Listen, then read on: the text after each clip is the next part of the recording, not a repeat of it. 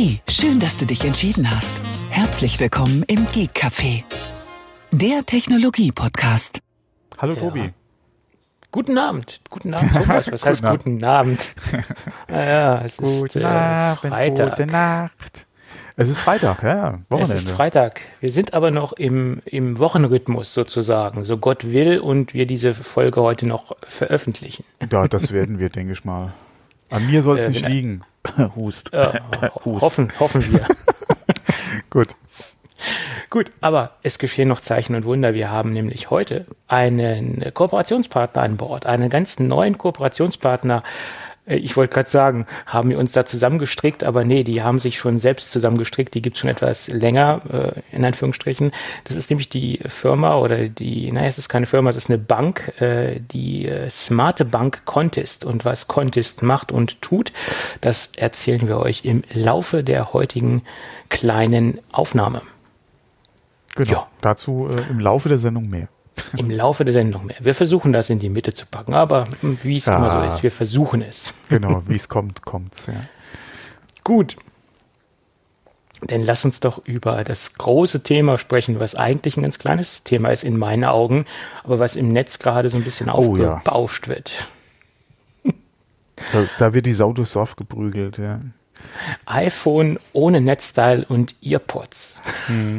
Äh, ja, also es wird momentan nicht nur bei Twitter äh, heiß diskutiert. Äh, ähm, von daher, ich würde auch sagen, mein Gott, Netzteil, solange noch ein Kabel dabei liegt, ja, um das irgendwo per USB laden zu können, und wenn es am Rechner ist, der garantiert irgendwo einen USB-Port hat, ja, ähm, ist wäre es für mich eigentlich das kleine Problem ähm, oder auch kein Aufreger, weil mittlerweile äh, man ist so zugemüllt mit Netzteilen und wie gesagt, selbst wenn man gar kein Netzteil haben sollte, was wahrscheinlich eher weniger der Fall ist, hat man irgendwo wahrscheinlich noch einen Rechner mit einem freien USB-Port und könnte es da laden zur Not. Hm, Das ist richtig. Also Naja, das ging alles. Das größere Thema bei mir wäre eigentlich gerade das Thema Earpods, weil auch Okay. das iPhone mit dem einen, was heißt mit dem einen, aber mit dem Lightning-Port da halt schon, äh, sagen wir mal, auch wenn, wie gesagt, wenn dann auch kein Adapter dabei liegt, schon eher gehandicapt ist, meiner Meinung nach, als beim Netzteil. Das ist richtig. Ähm, zu dieser ganzen Netzteildiskussion und zu dieser ganzen Earpods-Geschichte, da, da gab es äh, derzeit auch eine aktuelle Umfrage, die random an äh, irgendwelche Apple-Kunden ging. Es verstärkt ist das interessanterweise in Brasilien aufgetaucht. Da wurden wohl sehr viele Apple-Kunden befragt, äh, was sie zum Thema Netzteil halten äh, und wie sie damit umgehen, äh, ob sie es überhaupt benutzen, ob sie Third-Party-Netzteile benutzen, ob sie es weitergeben in der Familie etc. Da gab es eine sehr detaillierte Umfragegeschichte und das hat natürlich nochmal diese ganze Diskussion ähm, angefeuert äh, im Netz äh, und diese ganze, in Anführungsstrichen, ähm, ja, Shitstorm will ich ja noch nicht sagen. Ich glaube, der Shitstorm kommt erst dann, wenn Apple wirklich diesen Schritt äh, vollzieht und ähm, die Netzteile und die Earpods aus dem, aus dem Kästchen rausnimmt. Und was man auch lesen konnte, es geht vornehmlich jetzt wohl nicht in erster Linie um die Kosten. Es geht wahrscheinlich darum, dass man die Packungen extrem viel kleiner gestalten Ja. kann und das natürlich Platz, wie ich das auch schon in den vergangenen Sendungen gesagt habe, in den ähm, äh, äh, Paletten äh, bringt letztendlich und man in den Flugzeugen mehr unterbringt. Und ähm, Was natürlich dann auch wieder ein Kostenfaktor ist, weil du kannst im selben Raum halt mehr Geräte verschicken, ja. genau, Ähm, was ja, wie gesagt, dann sich bei den Kosten ja schon bemerkbar macht.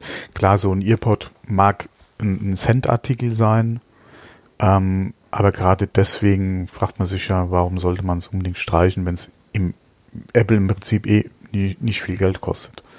Äh, Ja. Netzteil noch mal ein paar Cent mehr. Ähm, aber klar, die Verpackung äh, auch unter dem Aspekt der äh, Elektroschrott, äh, wenn man das Netzteil halt weglässt, weil wie gesagt, irgendwo, ja, mir geht's ja ähnlich. Das muss ja noch nicht mal ein Apple-Netzteil sein. Äh, du hast äh, von irgendeinem anderen Hersteller äh, ein Netzteil mitgeliefert gekriegt und heutzutage sind das ja in der Regel Netzteile mit, äh, wo das Kabel halt nicht irgendwie fest ja, verbaut ist, sondern du hast zu, ja, die überwiegende Mehrheit halt äh, wahrscheinlich noch ein USB-A am Netzteil. Und da ist es doch wurscht, was, ob du da jetzt ein Apple iPhone auflädst, ein Samsung, ja, äh, das ist doch vollkommen wurscht, ja. Von daher, Netzteil, ja. wie gesagt, für mich jetzt eigentlich eher das kleinere Problem.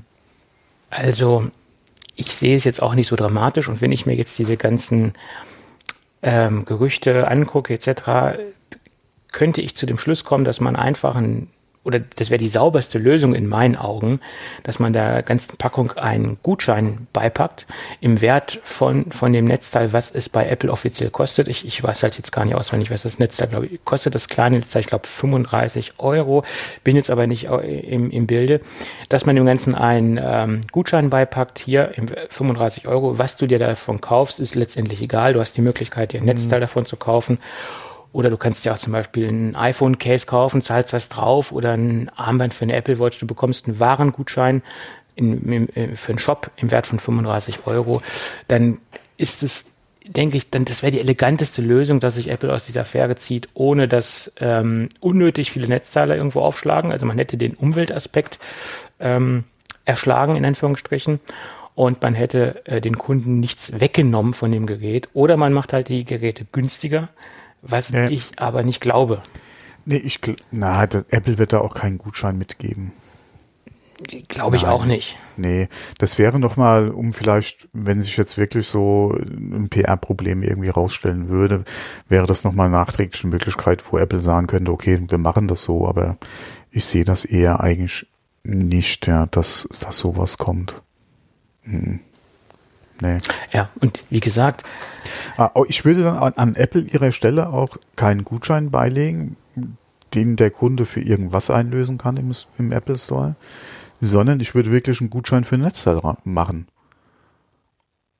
Und das dann auch wieder so, ja, entweder halt direkt beim Shoppen halt mitnehmen, also einlösen, oder aber innerhalb, mein Gott, ein, zwei Wochen, ja, da hatten wir auch schon mal drüber gesprochen, ja, dieses Apple Care Ding, ja, dass du das nachträglich schon machen kannst.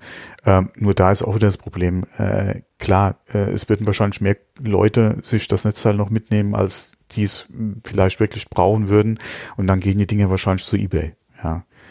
Das Vor allem, wenn du es nochmal in der, in der Originalverpackung kriegst. Würdest du das Netzteil lose mitkriegen, würden es die Leute vielleicht auch nicht unbedingt dann bei eBay einstellen. Aber ansonsten, ja. bevor du kriegst das eine original verpackt, ja, mit Apple-Logo äh, und Kram, die Dinge gehen doch direkt zu eBay. Genau, und das ist ja das Problem, wenn du jetzt ein einen produktbezogenen Gutschein hast, dass sich dann die Leute aus Protest nach dem Motto, jetzt hole ich mir auf jeden Fall das Netzteil, ich verzichte nicht drauf, steht mir ja zu, ich habe ja den Gutschein. Und wenn man jetzt einen einfach nur einen Warengutschein für den Shop hätte, dann würden sich vielleicht einige Leute auch was kaufen, was sie wirklich brauchen oder wo sie einen Sinn drin sehen, anstatt eines Netzteils. Also dann müsste der, ja. da müsste der Gutschein aber weniger sein oder der Wert des Gutscheins geringer sein als das günstigste Produkt, was du bei Apple kaufen kannst.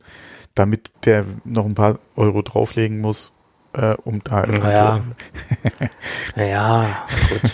Weil ansonsten äh, hast du auch wieder nur Zeug verschenkt, weil wenn du dir dann eine Originalhülle äh, mitnimmst äh, oder eine Apple Watch Band, dann geht es auch wieder zu eBay.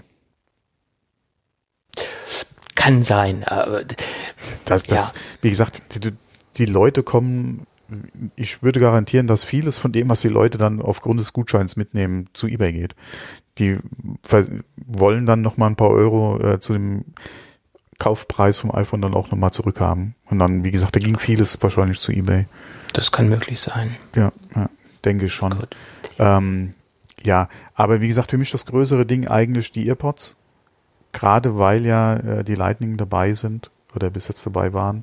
Wenn auch kein Adapter dabei ist, du kannst nicht einfach bestehende nicht Lightning-Kopfhörer dann einfach nutzen am Gerät.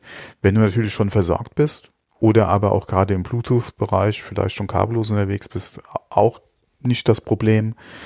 Ähm, vor allem, wenn du eh deine Lieblingskopfhörer hast und die mit deinem iPhone jetzt schon nutzen kannst, dann wirst du wahrscheinlich die EarPods äh, irgendwo in die Schublade stecken für einen Notfall. Ähm, aber ja, äh, mir geht's ja auch so, die AirPods halten ungefähr bei mir immer so lange, bis ein neues iPhone kommt. Und dann nutze ich dann, oder wie gesagt, dann sind sie entweder kaputt oder aber ja so ausge, ausgelutscht, ja, dass ich dann auf die äh, neuen, die halt mit dem äh, Telefon mitkommen, dann äh, wechsle. Und äh, wie gesagt, mir sind die Kabel gebunden, gerade nachts, äh, wenn ich da zum Einschlafen noch irgendwas höre, dann lieber als, äh, als jetzt AirPods zum Beispiel. Ähm, von daher habe ich da schon nicht unbedingt jetzt starke Bauchschmerzen, aber so ein kleines Krummeln kommt da schon mit. Ja, es ist halt auch ein Ding, was man einfach gewohnt ist. Ja, und nicht nur von Apple, sondern im Prinzip ja äh, von eigentlich allen äh, Smartphone-Herstellern, äh, dass da das in der Packung einfach mit bei ist. Ja. Hm.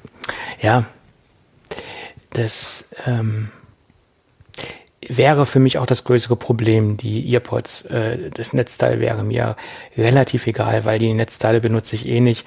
Ich benutze vernünftige Third-Party-Netzteile, die auch ein bisschen mehr Leistung haben und äh, gerade mit Fast-Charging-Netzteilen, ähm, die das äh, iPhone ja unterstützt, äh, ab einer gewissen Kategorie unterstützt das iPhone das ja, äh, macht das mitgelieferte 5 Watt Netzteil sowieso keinen Sinn.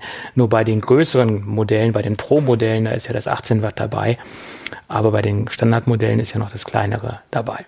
Und ja, das ist ja sowieso in dem Bereich, ja, gerade auch in dem Bereich, äh, wenn du dann auch noch ein Netz, ein Netzteil hast, wo du zwei, drei Geräte gleichzeitig dann mit einem Netzteil dann äh, befeuern oder aufladen kannst oder dann eventuell auch deine Powerbank nochmal dranhängen kannst, macht in meinen Augen dann eigentlich, oder das ist eigentlich auch das, was ich damit dabei habe, ja. Ähm, das Standardnetzteil habe ich hier in der Wand stecken, ja, für zu Hause und das war's dann, ja. Für unterwegs ja. habe ich dann auch ja. Third Party was dabei. Aber das ist halt immer die Frage. Also, wie gesagt, wenn ich mit meiner Frau unterwegs bin, oder auch jetzt wie die letzten Tage, äh, dann hast du eh zwei, drei Sachen, die du aufladen musst gleichzeitig. Und dann, äh, ja. Ja. Ja, wie gesagt. Aber wir werden wurde, sehen. Es wurde, wie gesagt, wie du es schon angesprochen hast, in, in, das, in Twitter gibt es ein paar nette Tweets dazu. Hm. Ja, ähm, gerade was halt dieses ganze Upselling betrifft. Ja, Apple äh, spart noch Geld, ja, äh, wird es nicht günstiger machen. Ja, Im Gegenteil, es gibt ja Gerüchte, dass das Gerät eventuell sogar teurer werden soll noch mal im Verkauf ein bisschen, auch ohne, oder wie gesagt, dann ohne Netzteil und ohne AirPods. Äh, das wurde ja auch schon äh, kritisiert dann im Netz. Ähm, und dass dir halt ein teures Apple-Netzteil, äh, so ein Cent-Artikel in Anführungszeichen, dann noch teuer verkaufen wollen. Ähm, ja. Ja, ja.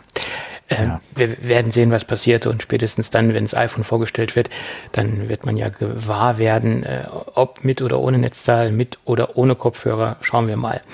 Ähm, allerdings gab es auch die letzten Tage natürlich gleich wieder die Gerüchte äh, von Samsung her, also nicht von Samsung, sondern was die nächsten Samsung-Geräte betrifft, dass die auch ohne Netzteil kommen sollen. Äh, wie solide und valide diese Gerüchte sind, das äh, mag ich jetzt mag ich stark bezweifeln.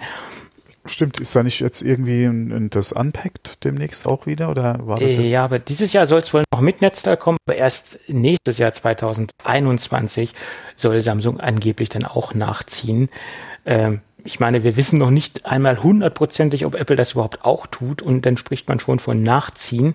Äh, also da es ist ja immer alle wenn alle, es, es gibt ja hier auch diese oh, jetzt ich muss da aus dem Blauen äh, gerade reden, aber es gibt auch hier auch diese äh, EU-Richtlinien zur Vermeidung gerade von Elektroschrott. Äh, nicht nur in Bezug auf die Vereinheitlichung der Ladekabel eigentlich, dass du halt mit einem Ladekabel alle Geräte laden kannst, beziehungsweise halt USB, wie gesagt, äh, USB-Anschluss. Beim iPhone sind wir ja noch beim Lightning. Ähm, da, es ist ja nicht nur das, was umgesetzt werden soll, sondern ich glaube auch gerade in Vermeidung, weil und das ist ein spezielles Thema, glaube ich, auch gewesen, äh, was sie oder was da diskutiert wurde, äh, gerade auch diese Netzteilgeschichte. Ja, weil mittlerweile du 50 Netzteile in Anführungszeichen zu Hause liegen hast, dann muss man dann überhaupt noch mal neue mitliefern. Ja, wenn die Leute eh schon welche zu Hause haben.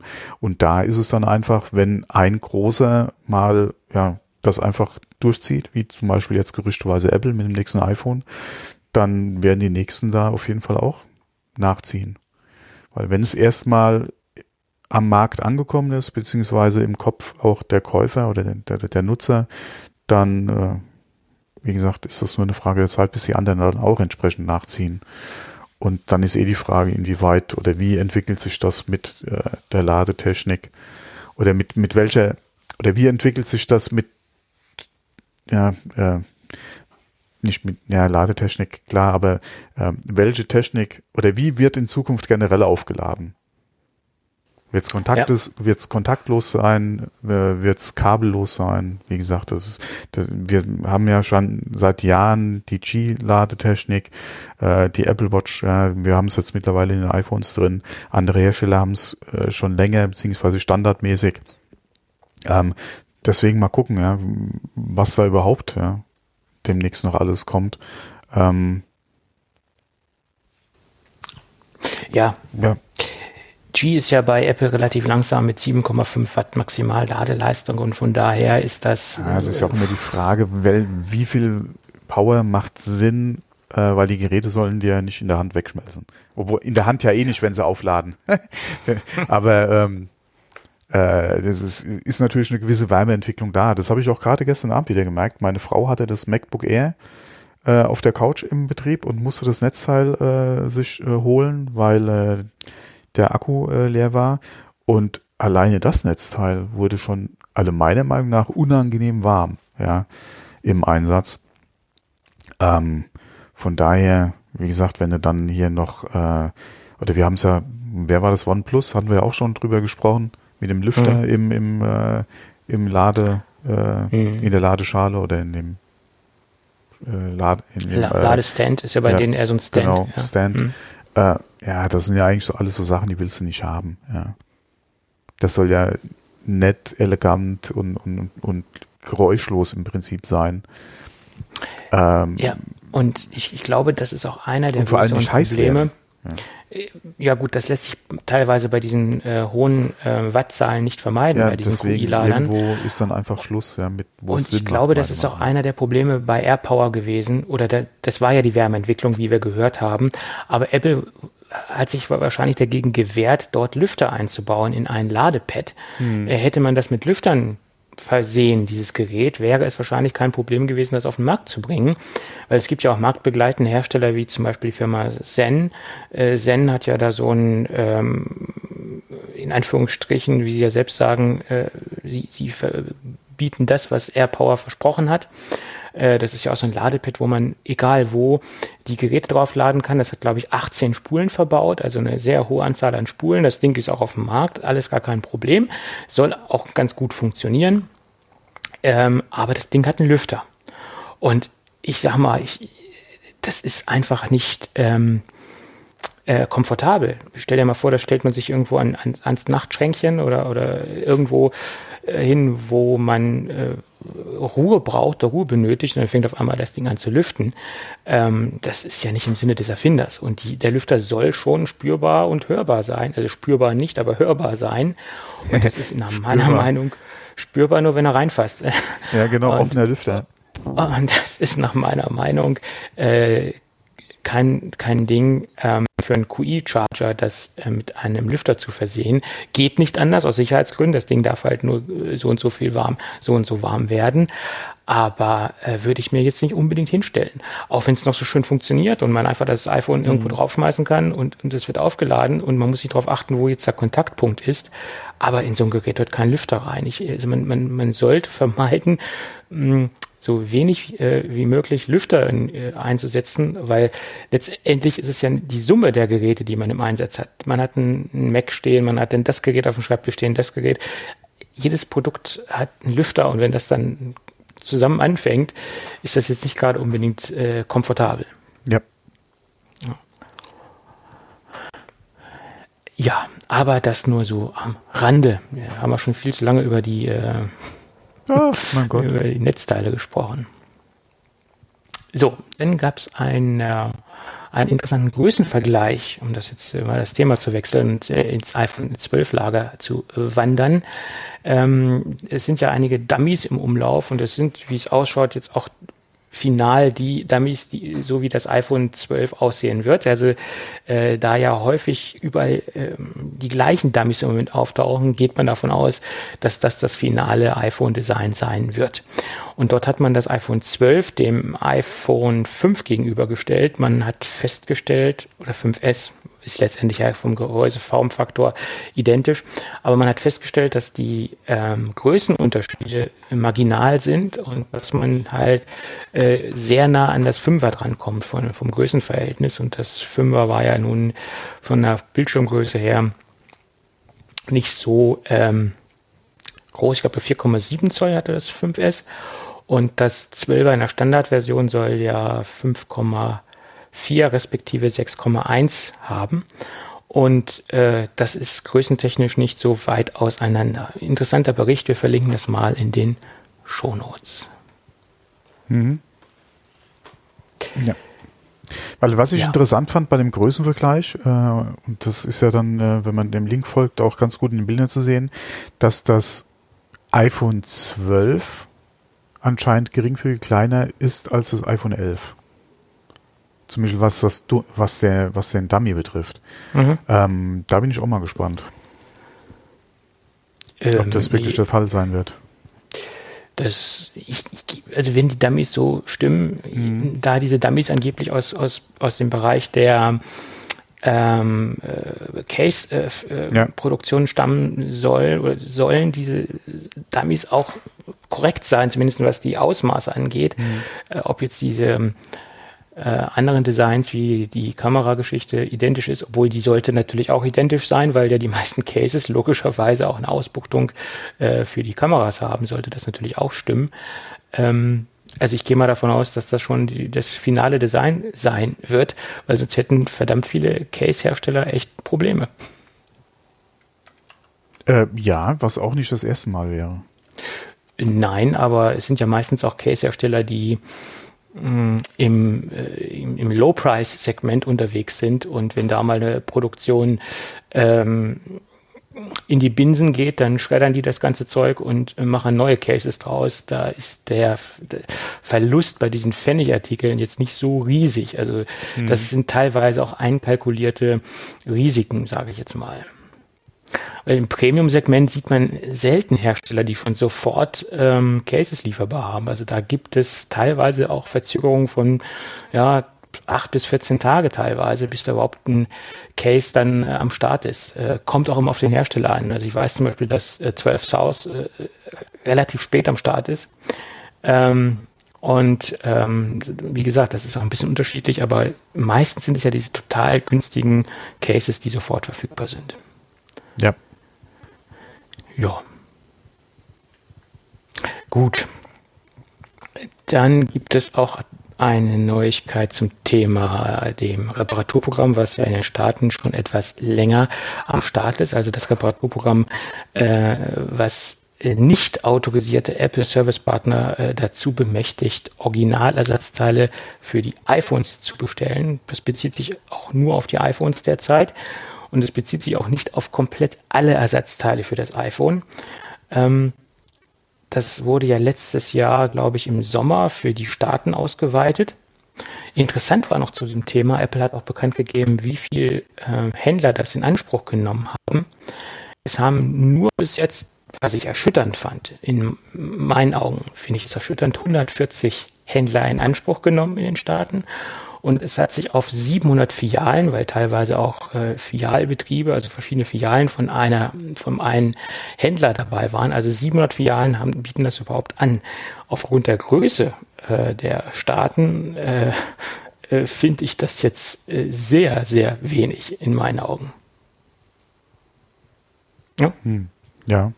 Ja, also Mhm. Erschreckend. Jedenfalls gibt es dieses ähm, Reparaturprogramm jetzt auch in Europa.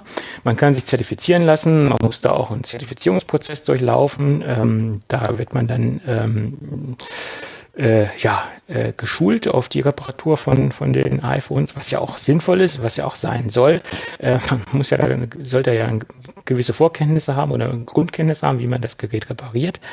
Aber Wäre es sind auch, ja. es sind auch sehr viele Auflagen damit verbunden. Zum Beispiel ist eine Auflage, ähm, dass sich Apple vorbehält, erstens mal jederzeit die, das Agreement und die Geschichte zu kündigen. Also Apple kann das jederzeit tun, ähm, ohne jegliche Begründung. Das steht in den Statuten drin. Und ähm, Apple behält sich auch vor, jederzeit die Werkstatt äh, äh, zu inspizieren, also äh, sich anzuschauen. Also dort, wo die Geräte repariert werden, bei dem bei dem Servicepartner oder nicht Servicepartner ist ja nur, eine, nur ein Händler sozusagen. Äh, auch das behält sich Apple vor und äh, behält sich auch zum Beispiel vor, zu überprüfen, ob das gekaufte Werkzeug, weil man hat auch die Möglichkeit, Reparaturwerkzeug bei Apple zu kaufen, ob dieses zum Beispiel auch noch vorhanden ist. Äh, ich könnte mir vorstellen, dass Apple damit unterbinden möchte, dass die Händler da so ein flottes Nebengeschäft machen, nach dem Motto, ich kaufe jetzt mal ein bisschen Werkzeug bei Apple ein und verkaufe das jetzt irgendwie weiter. Ähm, äh, also solche Dinge sind ähm, mit aufgelistet.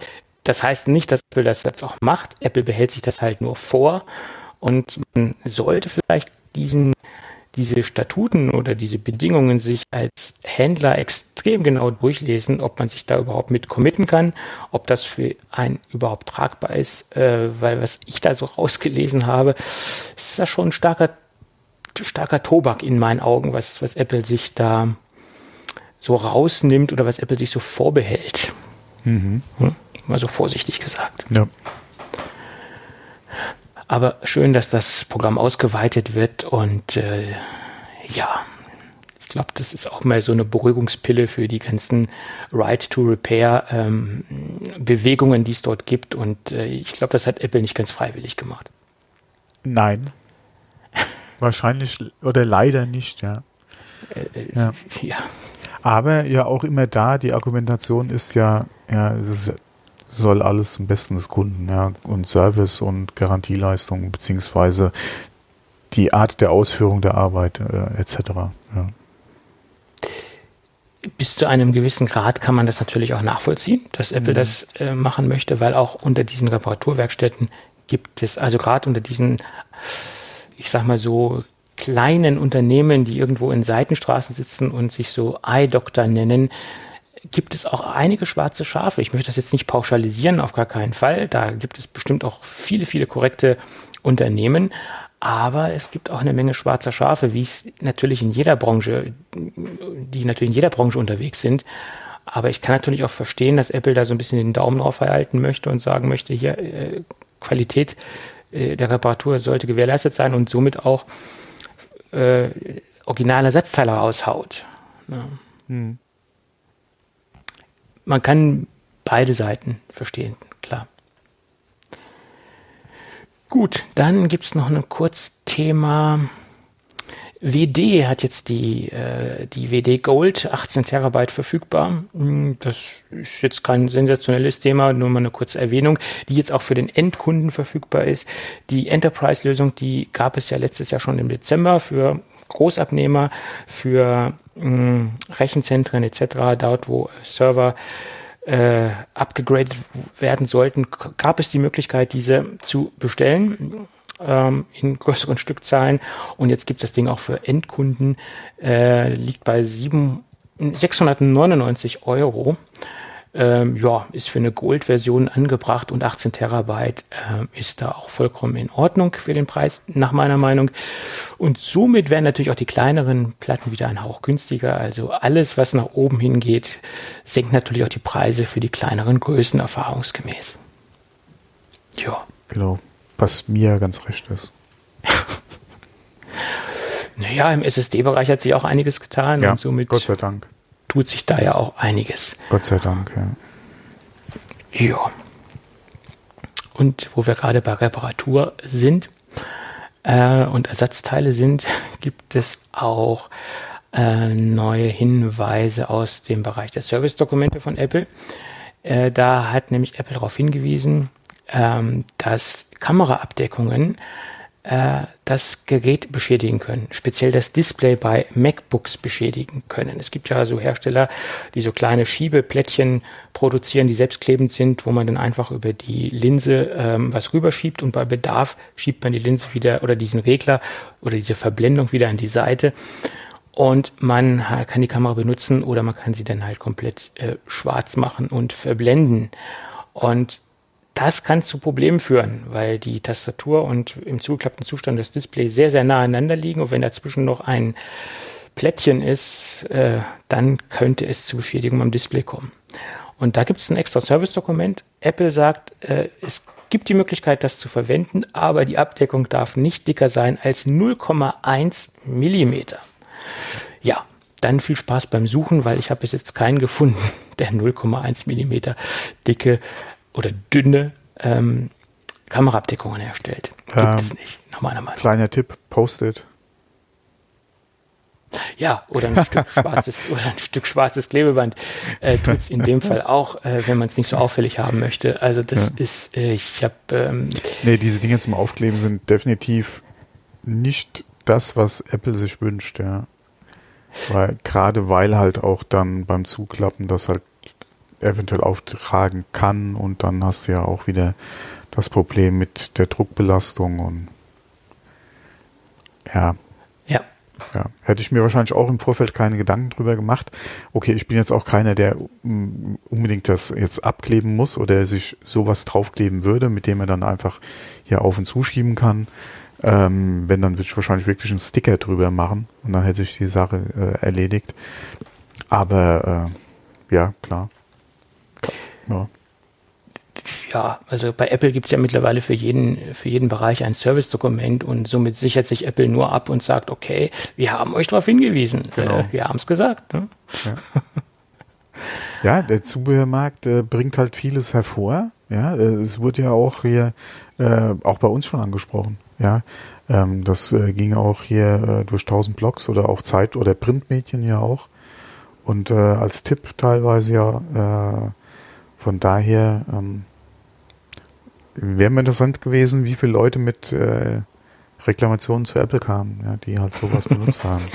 Es müssen Ohne ja schon Grund, ein, ja, deswegen, einige genau. gewesen sein, mhm. sonst hätte Apple sich ja nicht dazu genötigt gefühlt, da ein Service-Dokument aufzusetzen, ja. nach meiner Meinung.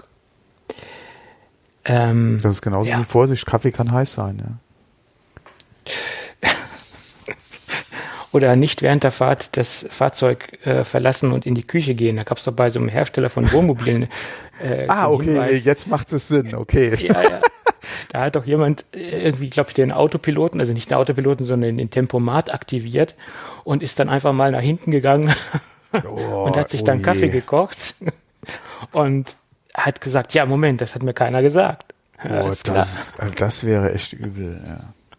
Nee, das war wirklich ein Streitfall in den Staaten. Da, da hat wirklich jemand die, den Hersteller verklagt. Ich glaube, Winnebago oder wie der Hersteller hieß von, von diesen mm, Luxuswohnmobilen. Ja. ja. Also man hat ja schon viel Unsinn gehört, gerade bei Leuten, wenn sie Autos fahren, die halt wirklich hier Spurhalteassistent oder halt so autonomes Fahren in Anführungszeichen unterstützen, die teilweise auf die Rückbank gekrabbelt sind ja, äh, und, und, haben sich dann quasi äh, fahren lassen. Aber naja, es gibt nichts, was es nicht gibt. Ja. Man sieht es immer wieder. Ja, ja, es ist, ja, in Amerika ist alles möglich. Wobei, die letzten Tage habe ich mein erstes Model 3 von Tesla äh, live äh, gesehen. Okay. Auf Parkplatz und an Ladestationen, ja. Ja. Auch du live sehe ich. Und, äh, und diesen, ach, wie heißt denn der von Kia nochmal? Der 100% elektrisch. Äh, keine Ahnung. Nicht Nico. Nico nicht, aber den, den habe ich auch noch gesehen, ja. ja. ja. Langsam tut sich was, ja. Ah, du meinst nur, weil du die Geräte jetzt oder die Fahrzeuge jetzt öfter siehst, tut sich dann auch was, okay, ist auch eine tolle ja, klar, Theorie. Ich, äh, das ist, äh, anscheinend äh, nicht nur, äh, wie gesagt, äh, ausgeliefert, sondern die Einschläge kommen näher. Ja, mhm. ähm, also es sind mehr, weil wie gesagt, wenn du die regelmäßig dann auch siehst, ja, und nicht nur irgendwie alle im äh, Börse äh, Parkhaus in Frankfurt, ja, dann ähm, tut sich ja was. Dann werden es ja auch langsam mehr auf der Straße. Ja, das, wie, du ja nicht sehen. Wie, wie, du eben schon sagtest, ist immer die Sache, wo man sich umschaut oder wo man unterwegs ist. Zum Beispiel in Frankfurt ist die Porsche-Dichte äh, auch sehr hoch, sage ich jetzt mal. Da ist ein Porsche wie ein Golf. Also in jeder Ecke steht ein nicht Porsche. Unbedingt, rum. aber. Naja, aber fast. Also äh, also die Chance in, in, in, in Frankfurt äh, Supercars zu sehen äh, oder Nobelcars zu sehen ist wesentlich höher als in äh, Hamburg Mümmelmannsberg oder wie dieser ja. relativ äh, ja. sage ich jetzt mal. Das ist ja jetzt auch nicht hier, da treibe ich mich ja auch nicht jeden Tag rum. Deswegen äh, von daher, Nein. wenn man das so in seinem normalen Umfeld äh, dann äh, öfter sieht, ähm, ist ja, ja ist wie gesagt, ist der Markt ja schon dann. Ja. Hatte Tesla nicht jetzt auch, um mal ein bisschen abzuschweifen, äh, Toyota übernommen als wertvollste Automarke? Bitte? Äh, äh, übernommen von, von oder überholt, nee, meinst du jetzt? Überholt, ja, ja. Ich habe verstanden, übernommen. Nein, überholt. Hab ich, äh, falls ich überholt, äh, übernommen gesagt habe, sorry, nee, überholt. Also was das, jetzt den Börsenwert betrifft. Ja. Das kann, glaube ich, sein, ja. Ich, ja. Äh, ich äh, beobachte Tesla jetzt nicht so haargenau, also, aber es kann durchaus sein. Da gab es äh, irgendwelche, äh, irgendwelche Nachrichten, ja, stimmt. Muss man auch mal gucken, bei dem, was er, naja, es sei äh, Elon Musk gegönnt ja. Sie sind ja auch immer noch da, die wurden ja auch schon äh, jetzt tot geredet, ja, die, äh, und äh, haben jetzt eigentlich trotz Pandemie in den Staaten doch noch ordentliche Zahlen geschrieben. Mhm. Also von daher, mal gucken, ja. Mal gucken, ja, abwarten, wie es sich da noch entwickelt bei denen. Mhm. Da hat sich jetzt auch wieder lustig gemacht, gell? Da hat doch jetzt hier äh, diese äh, die, die, äh, die Leerverkäufer und Kram hatte doch jetzt auch äh, hier gerade wieder, was waren es, hatte nicht jetzt Shorts äh, kurzfristig mal äh, ins Merchandising aufgenommen, ja, für die ganzen Short-Verkäufer. Egal. Keine Ahnung. Also der Allen ist da ganz, ganz Der ist schmerzfrei. Ja. ja, ja, das ist. Ja. Ja, aber wo wir gerade bei ganz speziellen Sachen sind, lass uns über Thunderbolt sprechen und über oh, ja. Thunderbolt 4. Ja. Äh, Intel hat Thunderbolt 4 jetzt offiziell vorgestellt. Vorgestellt, genau. Ähm, auf den ersten Blick, aber nur auf den aller, allerersten Blick hat sich da jetzt ja nicht so viel getan, aber da muss man ein bisschen genauer in die Spezifikationen schauen, ähm, weil bei Thunderbolt 3 äh, ist ja die Spezifikation so, dass ähm, es so äh, aussieht, dass es immer nur kann, aber nicht muss. Viele Dinge, also diese 40 Gigabit in der Sekunde Datenbetragung bei Thunderbolt 3, das sollte, soll, sollen sie schon erreichen, keine Frage. Das sind, ist ein statischer Wert, aber so andere Funktionen wie zum Beispiel äh, 4K-Support von zwei Displays, das kann bei Thunderbolt 3 sein, muss aber nicht. Und das ist jetzt zum Beispiel eine Voraussetzung, die bei Thunderbolt 4 sein muss. Also Thunderbolt 4 muss mindestens zwei 4K-Displays mhm. äh, supporten. Das ist eine Grundvoraussetzung. Ähm, ja, und, und einmal 8K, ja. Und einmal 8K, richtig. Mhm. Ähm, das sind äh, statische Werte, die vorgegeben sind von der Spezifikation. Ähm, die 40 Gigabit in der Sekunde sind weiterhin ähm, als äh, wie genauso wie bei Thunderbolt 3. Äh, ferner geht USB 4 in Thunderbolt auf, also das ist auch mit inkludiert. Also die Standards, die Thunderbolt 4 schafft, schafft dann dementsprechend äh, USB 4 schafft, schafft auch der Thunderbolt 4 und geht als Standard mit auf. Was aber viel wichtiger ist, was ich jetzt in, äh, was man nicht außer Betracht lassen sollte, das äh, PCI Express Tunneling. Und das bezeichnet äh, letztendlich das Durchschleifen von zum Beispiel externen äh, eGPUs und da hat man bei Thunderbolt 3 die Spezifikation von 16 Gigabit die Sekunde gehabt. Und bei Thunderbolt 4 müssen es 32 Gigabit die Sekunde sein. Und das ist ein ganz wichtiger Faktor in meinen Augen, ähm, der diesen Standard noch ein bisschen nach vorne bringt, gerade wenn man externe Grafikkarten benutzt und wenn man externe SSDs benutzt, also NVMe SSDs, dann nutzt man natürlich die Performance des PCI Express Busses äh, viel besser aus und holt viel mehr aus der ganzen Geschichte raus. Also von daher ist das für mich der wichtige Punkt bei Thunderbolt 4. Ja, und das ging jetzt ganz schnell eigentlich. Ja, was ich auch 4. gelesen hatte jetzt in den äh, Spezifikationen von Thunderbolt 4 ist, dass Thunderbolt Docks in Zukunft bis zu vier Thunderbolt Anschlüsse dann auch unterstützen. Ja. Äh, wo ich mich in der Vergangenheit schon gefragt hatte, auch bei den ganzen Thunderbolt Docks, ja 2 oder Thunderbolt 3, warum die so wenig oder warum die den Thunderbolt-Anschluss vielleicht durchschleifen, aber nicht zusätzlich noch welche anbieten. Mhm. Ist anscheinend auch ja. der Technik geschuldet. Ja, ich weiß ja. nicht, wie die Beschreibung war von dem Standard, was die hätten machen können, aber nicht gemacht haben, weil vielleicht nicht stable oder auch zu teuer, ja, kann, kann ja auch sein, dass es vielleicht nochmal ein paar äh, Dollar mehr gewesen wären. aber ja, äh, wie gesagt, Thunderbolt 4 dann äh, in Zukunft äh, ist auch nochmal ein schönes Ding, gerade für, für Docs, wenn man gerade mobil arbeitet äh, oder, oder ein MacBook hat und dann äh, mit einem Dock äh, Anschlüsse ähm, noch macht, ist man dann nicht in Anführungszeichen beschränkt auf USB 3. irgendwas oder, oder 4 dann vielleicht, sondern könnte dann auch noch weitere Thunderbolt-Anschlüsse haben, was mhm. ja, wenn man eh mit der Technik unterwegs ist, dann auch durchaus Sinn macht. Ja. Mhm. Da muss man halt nochmal genau. gucken, wie sich das preistechnisch halt niederschlägt. Da bin ich mal gespannt. Ja. Ja, also preistechnisch glaube ich nicht, äh, dass da jetzt ein riesen Unterschied sein wird. Kommt auch natürlich immer auf den Hersteller der Docks an. Ähm, und da gibt es ja auch eine Menge, Menge ähm, qualitative äh, Highlights und auch sehr viele Lowlights. Mhm. Äh, und das Thema Docking Station ist ein sehr, sehr kompliziertes Thema. Das habe ich selbst festgestellt, da ich schon einige durchgetestet habe und gemerkt habe, nein, äh, Docking Station ist nicht gleich Docking Station. Ja. Und äh, oh Gott, äh, Anker hat jetzt zum Beispiel auch eine Docking Station in diesem High-End-Bereich vorgestellt. Oder sie meint zumindest, dass das ein High-End-Gerät ist, weil es auf Thunderbolt 3 aufsetzt. Da sind sie relativ spät zur zur Thunderbolt 3 Premium Docking Station Party aufgestiegen, ähm, bieten das Ding gerade für 299 Euro an. Der Preis verspricht irgendwo natürlich auch, äh, irgendwo denkt man, dass man da Qualität kauft. Bin gespannt auf die ersten Reviews. Ähm, vom Design erinnert es mich stark an ein äh, Produkt der Firma Call Digit.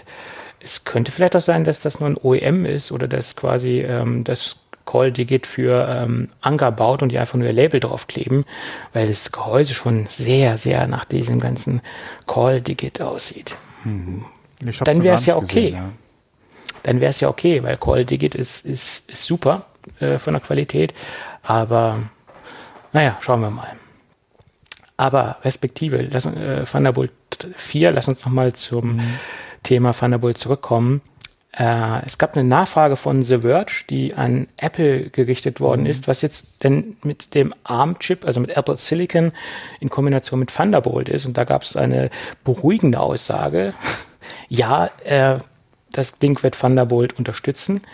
Ähm, und ich gehe auch davon aus, das ist jetzt meine Interpretation, aufgrund dessen, dass jetzt diese Thunderbolt 4 Spezifikation relativ zeitnah auch durchgeprügelt worden ist, äh, oder das jetzt offiziell ist mit Thunderbolt 4, dass das dann auch in den zukünftigen ARM-Macs, die wir ja Ende des Jahres sehen sollen, ähm, auch Thunderbolt 4 sein wird, was wir im Apple Silicon sehen werden. Das ist meine Theorie, dass das dann auf dem neuesten Stand ist.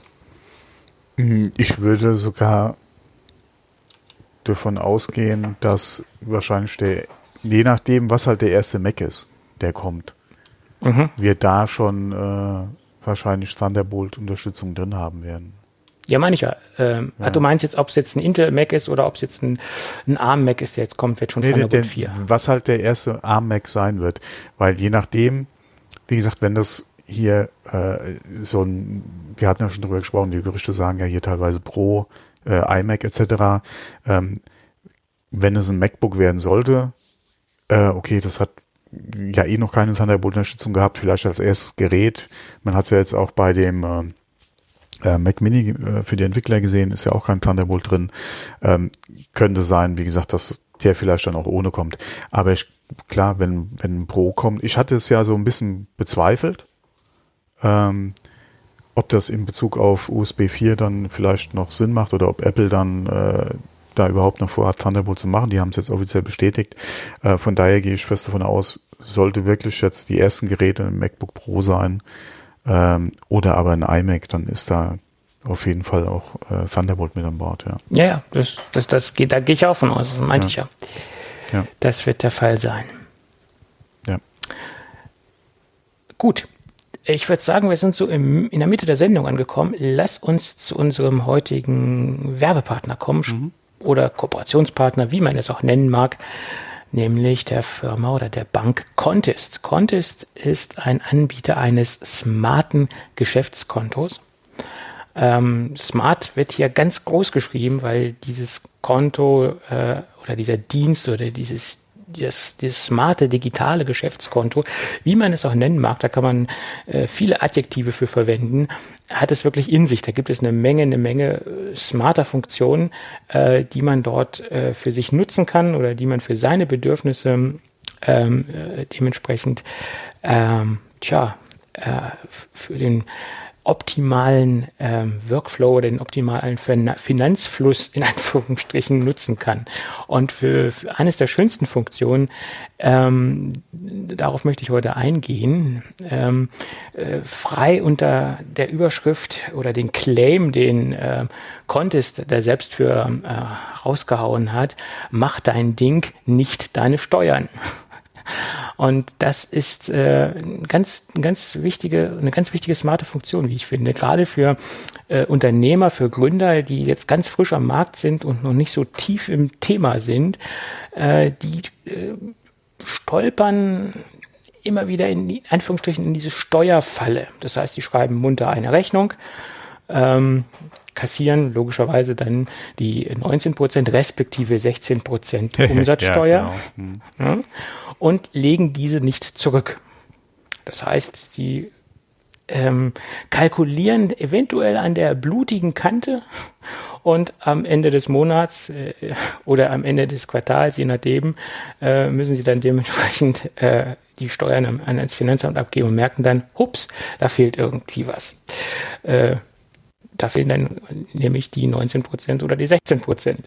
Und das ist bei dem smarten Geschäftskonto von Contest so nicht mehr möglich, in Anführungsstrichen, äh, weil es ähm, überwacht die Transaktionen und erkennt Einkommens- und Umsatzsteuer und äh, bildet dann eine Rücklage. Und das ist ein Automatismus.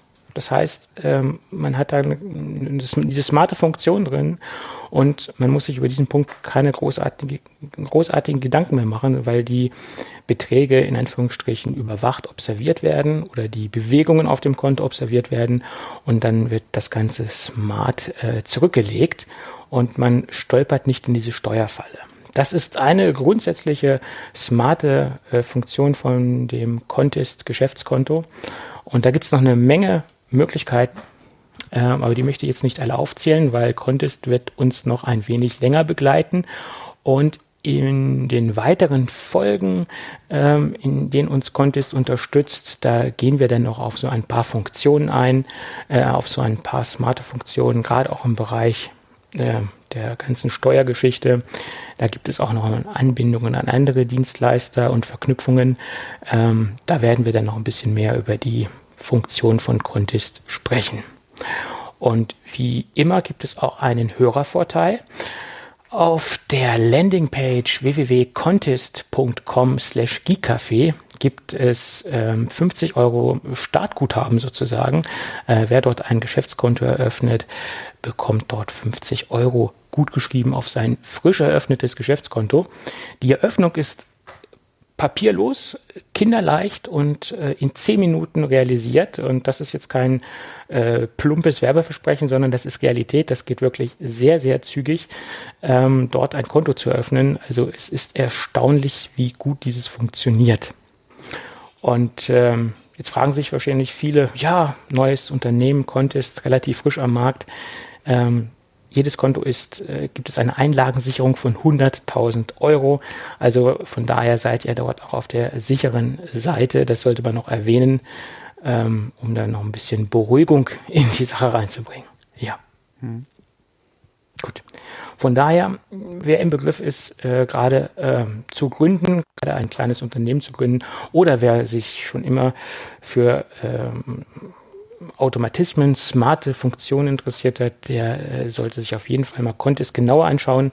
Und vielleicht ist es ja auch für bestehende Geschäftskunden äh, oder Geschäftskonten äh, in dem Fall interessant, mal zu wechseln ähm, oder ein zweites Geschäftskonto zu eröffnen. Das äh, ist ja auch äh, möglich und interessant. Ähm, schaut euch dort mal auf der Landingpage um. Wir verlinken die Landingpage nochmal bei uns in den Show Notes. Die Aktion ist gültig bis zum 15.08. 2020. Ja. Genau. Gut, dann bedanken wir uns recht herzlich bei Contest für die entspannte und nette Unterstützung. Mhm. Ja, Genau, Dankeschön. Okay, dann lass uns weitermachen. Äh, ähm, ja, ich hätte vielleicht gerade noch was, weil wir eben über Apple Silicon gesprochen hatten, mhm. äh, beziehungsweise Thunderbolt-Unterstützung.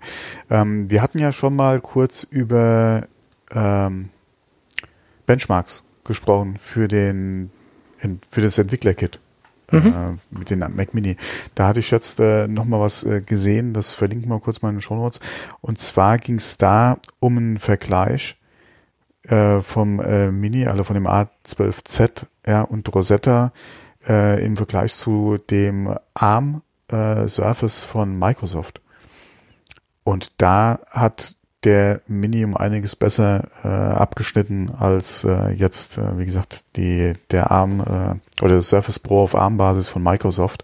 Ähm, wir verlinken den Artikel, da kann man sich auch das nochmal ein bisschen durchlesen, äh, was es da in Info gab. Ähm, fand ich schon sehr interessant, weil wir haben da ja einen etwas älteren iPad-Chip, der da drin steckt.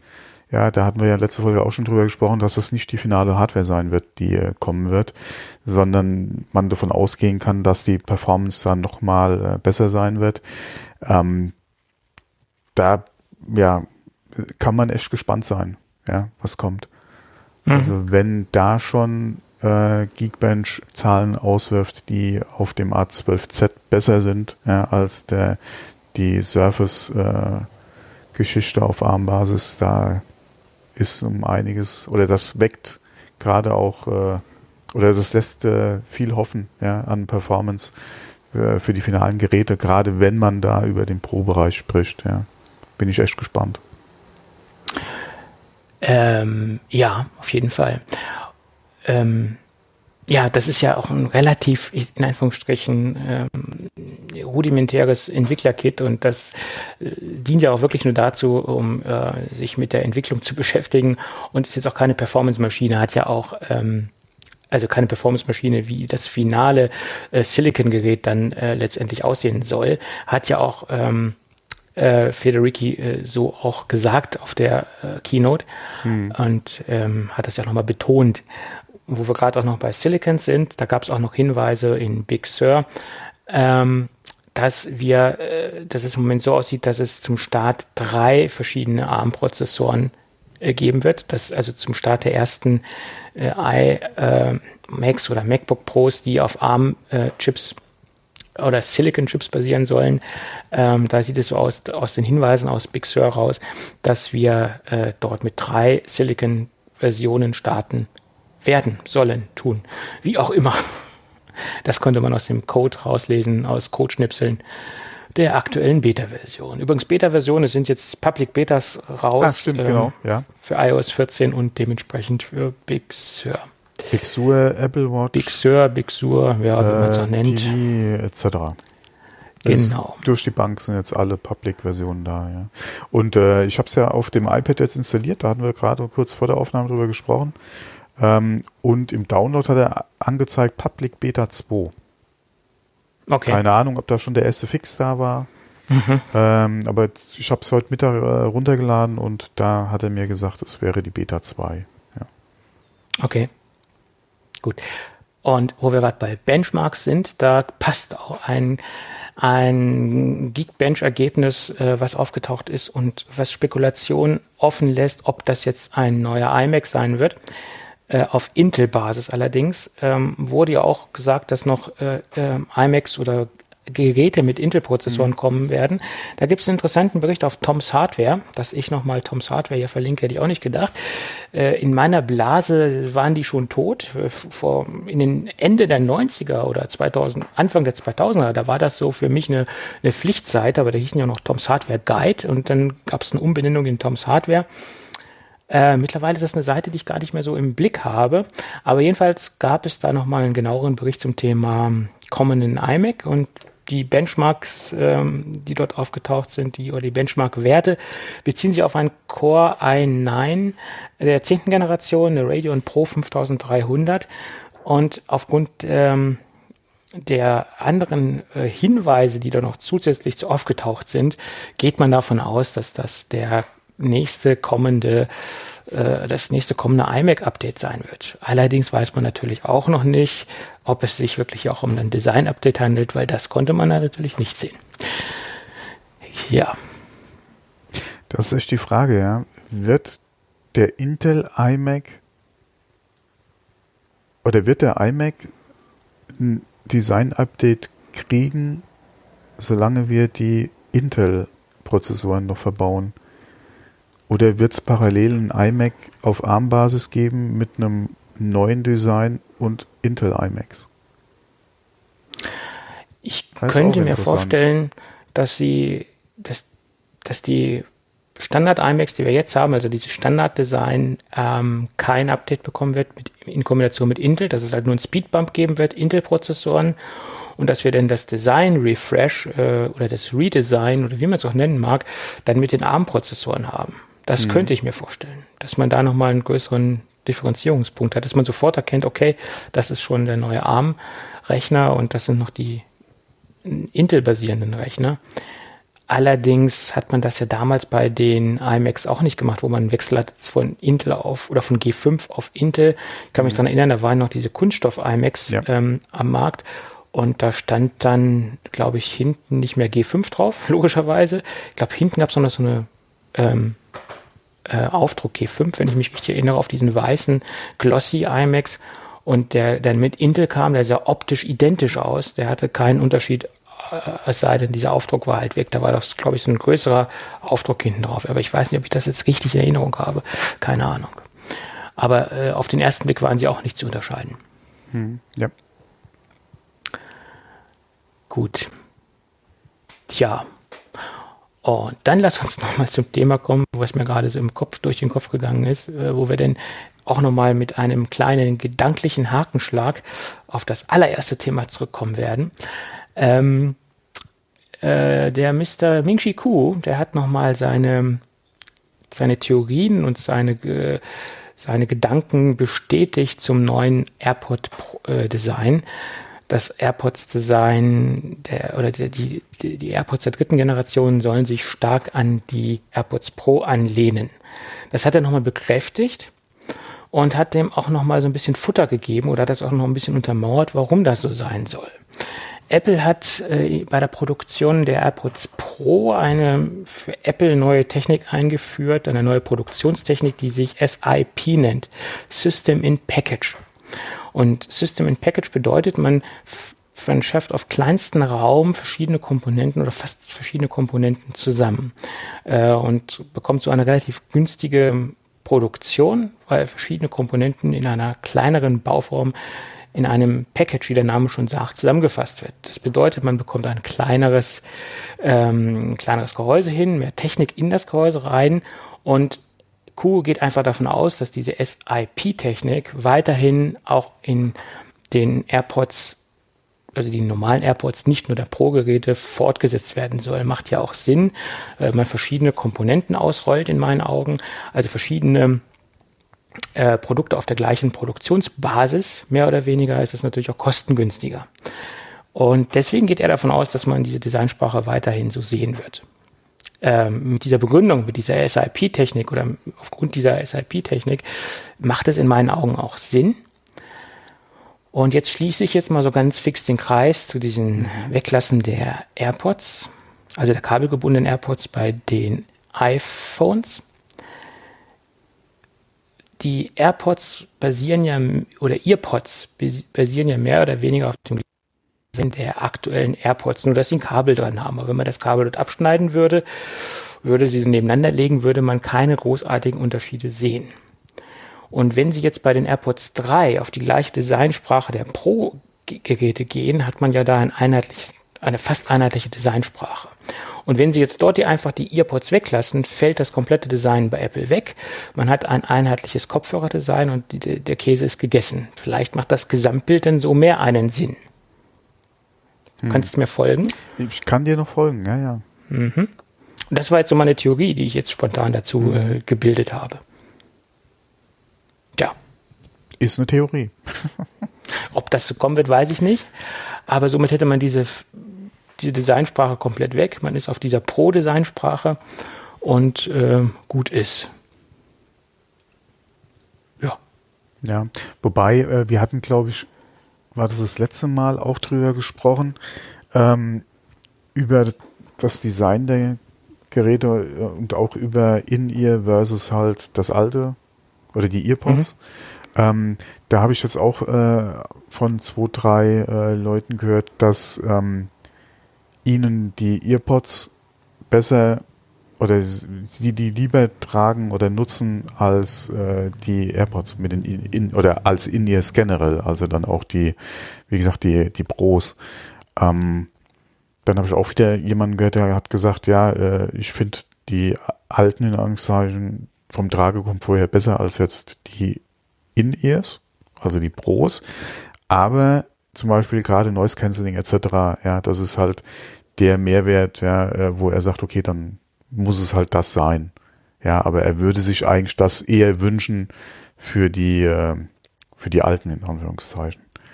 Also das ist, wie gesagt, es ist anscheinend der Markt, was heißt der Markt? Äh, es, es gibt halt Leute, die mit den Indias anscheinend nicht so viel anfangen können ähm, oder das vom Tragekomfort her nicht unbedingt das ist, was sie gerne nutzen wollen. Von daher, ob Apple dann generell auf die In-Ears gehen würde, also auf das Pro-Design, ich weiß es nicht, ja.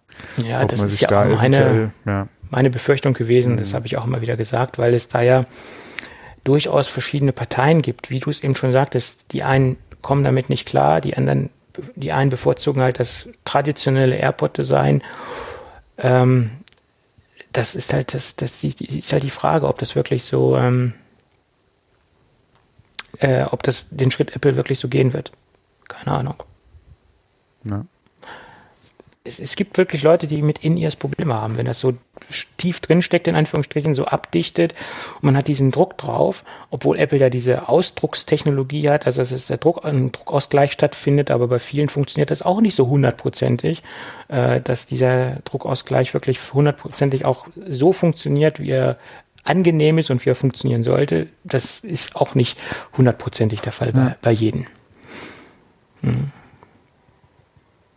naja, wir werden sehen, ähm, was da passieren wird. Mhm. Gut. Ähm, lass uns nochmal zum anderen Thema kommen, so ein paar Kurzthemen, die wir ja nochmal schnell durchgaloppieren könnten. Apple Watch OS 7. Apple Watch künftig ohne Force Touch. Also die Funktion äh, ist jetzt nicht mehr inkludiert in, in der ähm, Apple Watch, das heißt 3D-Touch-Funktion, gibt es jetzt somit nicht mehr, wird ersetzt durch den sehr langen Druck auf das jeweilige Menü oder was man halt dementsprechend aufrufen will, etc. Das lässt natürlich Schlussfolgern, dass die nächste Apple Watch Series 6, die wir ja im Herbst wahrscheinlich sehen werden, keinen Sensor mehr haben wird, also keinen 3D-Touch-Sensor, also kein, keine zusätzlichen Layer im Display, und somit das Ding entweder dünner werden könnte, äh, vielleicht auch günstiger für Apple, auf jeden Fall günstiger für den Endkunden. Das ist die Frage, ob's das, ob das passieren wird. Äh, entweder wird sie dünner oder äh, es gibt die Möglichkeit, ein bisschen mehr Akku reinzubauen und die Apple Watch bleibt dicker. Könnte natürlich auch sein, dass sie genauso dick bleibt. Sie bauen mehr Akku rein und man hat dann sozusagen den Ausgleich zur Sleep Tracking Funktion und äh, gleicht das dann auf diesem Level wieder mit ein bisschen mehr Akku aus. Weil Sleep Tracking benötigt ja ne, ein bisschen mehr ne, nachts naja, übertragen etc. Aber mehr, mehr, mehr Akkulaufzeit könnte die Watch sowieso gebrauchen. Ne? Generell, ja. äh, das äh, Akkulaufzeit wäre, wäre aber, mehr Akkulaufzeit ist immer gut. Aber mhm. wie wir Apple kennen, würden sie auch gerne nochmal einen Millimeter wahrscheinlich einsparen. Ja, von ich, daher ich, hm. steckt lieber den Millimeter in einen Akku, habt ihr ja, mehr von. Oder der schon, Kunde hat mehr von. Das haben wir schon immer gesagt. Äh, Teil ab und zu passiert es ja mal, ja, dass es äh, Gerät ein bisschen zulegt. Aber der ja. Trend an sich ist ja doch eher die andere Richtung. Ja. Mhm. Gut. Und wo wir gerade bei dicker und dünner sind, mh, hm, es ist ein Patent aufgetaucht, aufgetaucht, dass die Keycaps, also die Tastaturkappen, ähm, der Tastatur bei Apple demnächst, eventuell, man weiß es ja nie, aus Glas sein könnten. Ähm, das bedeutet, ähm, man kann das Ganze dünner gestalten, man kann es etwas widerstandsfähiger gestalten und ich vermute mal, das ist jetzt meine Theorie, dass Apple dieses Thema Butterfly, was ja auch schon in den letzten Wochen immer wieder im Thema war, nie so richtig beiseite gelegt hat und immer noch an einer dünneren, flacheren Tastatur arbeitet. Und dass diese Keycaps aus Glas ein Schlüssel dazu sein könnten, die Tastatur wieder dünner zu gestalten und das Ganze äh, dementsprechend über die Gestaltung der Keycaps äh, ähm, realisieren wollen. Ähm, dass sie halt sagen, okay, wir machen das aus Glas, können es dünner machen, es wird widerstandsfähiger, es wird, äh, man kann es besser bearbeiten. Ähm, man hat vielleicht sogar die Möglichkeiten, Sonderfunktionen äh, abzubilden, die man vielleicht mit LED-Technik, ähm, je nachdem, wie die Aufhängung gestaltet ist, ob man denn auch die Aufhängung so gestaltet, dass man auch was äh, durchscheinen lassen kann in einer gewissen Form oder äh, über LEDs äh, anzeigen lassen kann. Ähm, da gibt es ja viele Möglichkeiten und dass man halt äh, auf diesem Weg versucht, die Tastatur wieder auf die, auf die äh, flache Ebene zurückzuführen, so wie Butterfly einmal war. Dennoch so solide ist wie die aktuelle Scherenmechanik oder die Gott sei Dank zurückgekehrte Scherenmechanik. Hm. Hm. Glas als mhm. Butter, ja, ich sehe jetzt nicht unbedingt den Vorteil von Glas, ja, in dem Bezug, aber ja, mein Gott, warum nicht? Ja gut, es macht natürlich, äh, es, gibt natürlich noch eine gewisse Wertigkeit. Ich meine, mhm. äh, das Glasrückseiten bei gewissen Smartphones äh, strahlen ja auch eine gewisse Qualität und eine gewisse, einen gewissen haptischen Vorteil aus. Und man halt die Keycaps auch aus Glas macht, ist das natürlich auch, kann es zu einer gewissen ähm, Wertigkeit führen und auch einer gewissen haptischen Wertigkeit. Ja, ja keine Ahnung. Wahrscheinlich ich weiß nicht. eine andere Idee noch dahinter, warum es dann unbedingt Glas sein muss. Ja ist, wie gesagt, es könnte die Idee sein, dass man halt durch die Tasten halt gewisse Sonderfunktionen oder gewisse Dinge einblendet, mhm. äh, wie zum Beispiel, wenn ich jetzt ähm, Final, äh, Final Cut etc., äh, Shortcuts etc. einblenden lassen kann, ähm, Tastenkombinationen. Ich will jetzt, jetzt ja nicht jetzt ja, mit ja, Gaming anfangen und WASD äh, einbringen, ist vielleicht ein bisschen banal die Idee, aber dass man vielleicht durch diese transparente Geschichte der Keycaps dort was einblenden kann. Bloß die Frage ist dann, wie machen sie es mit der Aufhängung, mit der Mechanik, die ja halt auch unter den Keycaps hängt, dass man noch genügend ähm, ähm, Fläche hat zum Durchscheinen. Ne? Das ist die Frage.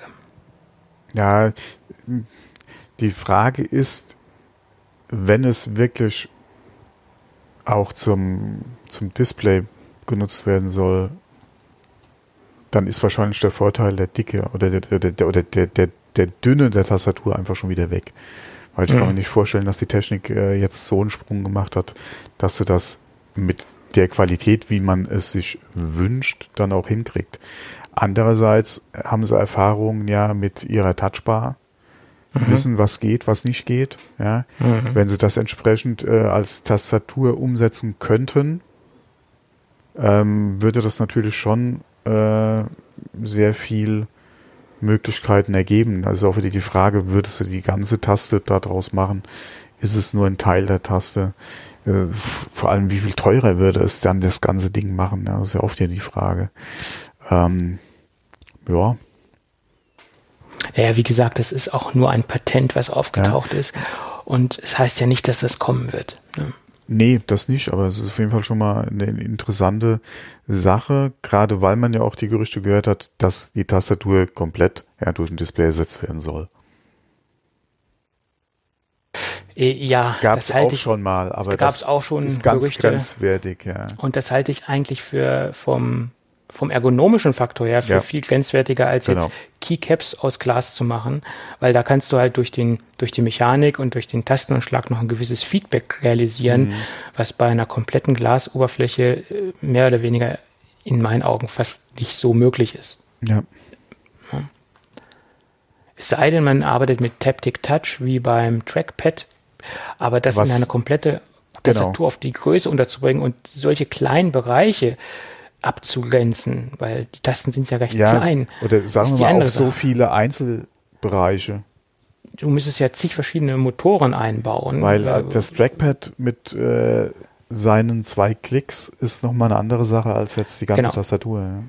Genau, und das ist ja auch eine viel größere Fläche. Das äh, Trackpad ist ja gigantisch groß.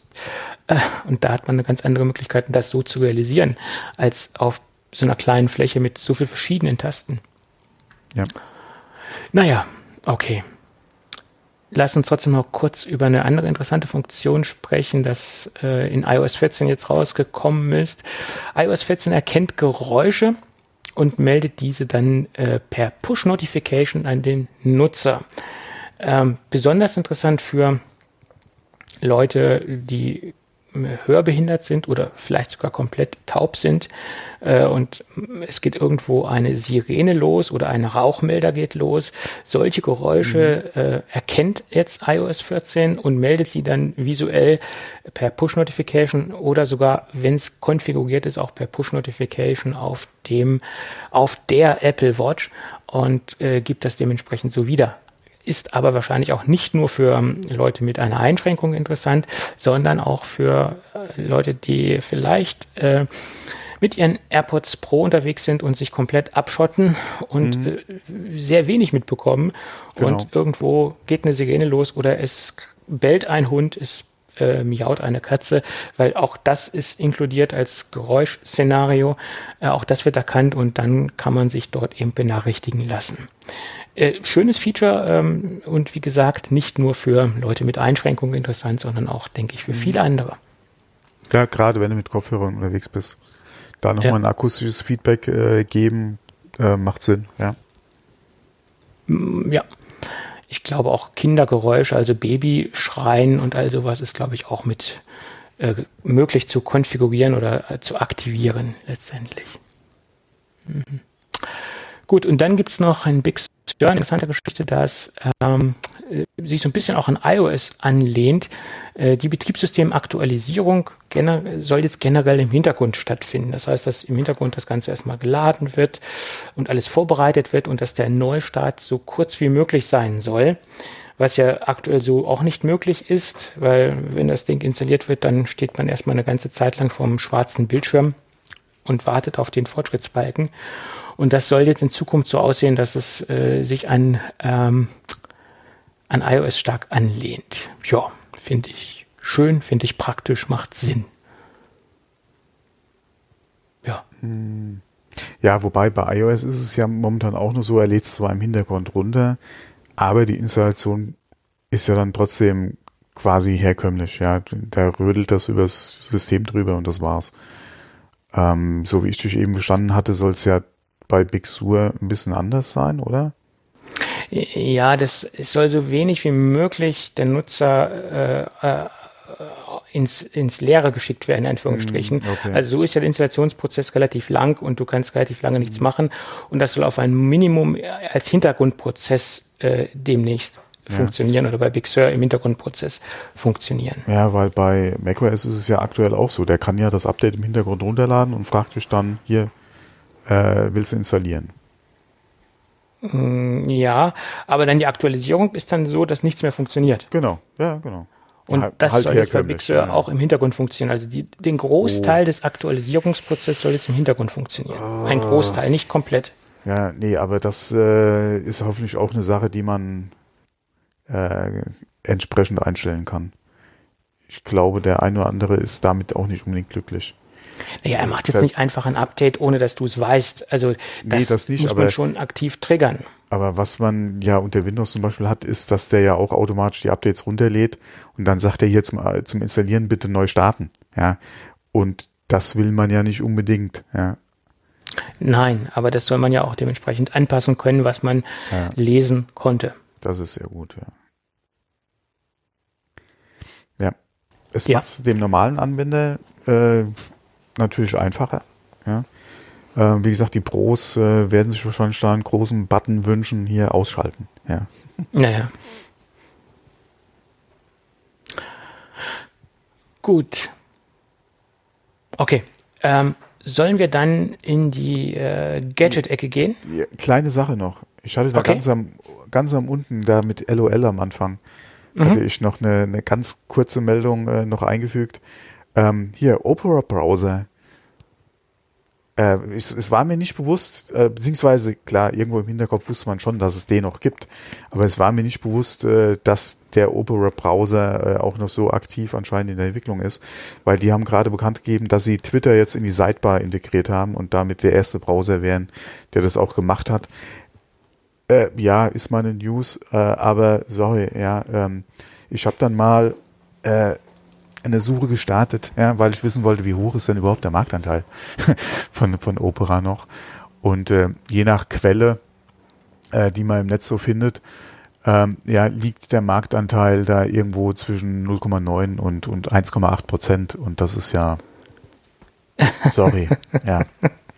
Äh, ja, das ist, äh, ich will nicht wissen, äh, wie hoch der Marktanteil von, von manchem Amiga-Browser noch ist. Ja, war jetzt ein Scherz, klar, der ist noch mal um einiges geringer. Ähm, aber äh, das ist natürlich, sorry, ja, ich weiß auch nicht, äh, wie, wie Opera sich da finanziert. Äh, ist mir im Prinzip ja eigentlich auch Schnurz. Äh, es ist ja schön, dass äh, genauso wie Firefox da noch Alternativen da sind. Aber ähm, mein Gott, der, der Platzhirsch ist da, egal auf welchem System du unterwegs bist, außer Linux dann auch wieder, äh, ist dann Chrome, ja. Äh, manche schwören auf Safari ja nach, äh, auf äh, macOS nach wie vor auf Safari, ja, aber selbst Safari oder, oder Apple hat es da schwierig, äh, Marktanteile äh, zu generieren äh, in Bezug auf Chrome, ja. Oder äh, im, im Wettbewerb zu Chrome. Ja, selbst auf äh, äh, macOS ist Chrome, denke ich mal, äh, nach wie vor noch der Browser, der am meisten genutzt wird. Ähm, ja. Von daher, aber es war schon witzig, mal wieder was über Opera zu lesen, ja, weil mir war der, wie gesagt, ja. Ich denke selbst Edge, beziehungsweise laut, laut Statistik hat selbst Edge ja, auf Microsoft äh, oder für Windows äh, höhere Nutzerzahlen als, als Opera. Ja. ja.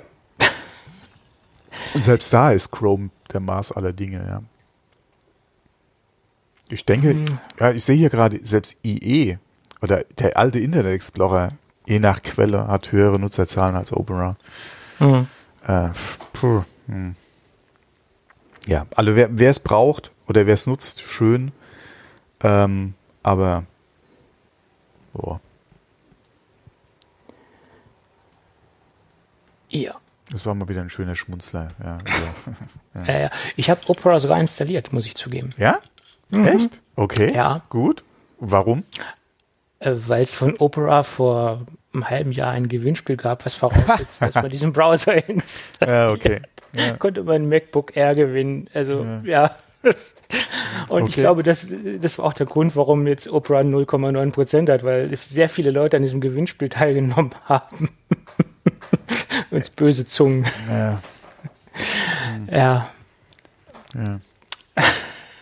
Nee, äh, ja, so viel dazu. Ja. Brauchen wir uns nicht länger festbeißen jetzt. Nein, aber wir können uns jetzt bei was anderem festbeißen, nämlich äh, bei dem zweiten Teil des Reviews zum Bürostuhl M-Body von Herman Miller. Hm, das wollte ich eigentlich schon etwas länger einbauen, aber dann kamen die zwei WWDC-Sendungen dazwischen und wie es bei uns Tradition ist, und äh, daran haben wir uns auch gehalten, in WWDC-Sendungen keine Gadget-Besprechungen. Und das haben wir auch durchgezogen, auch bei der aktuellen oder der letzten WWDC.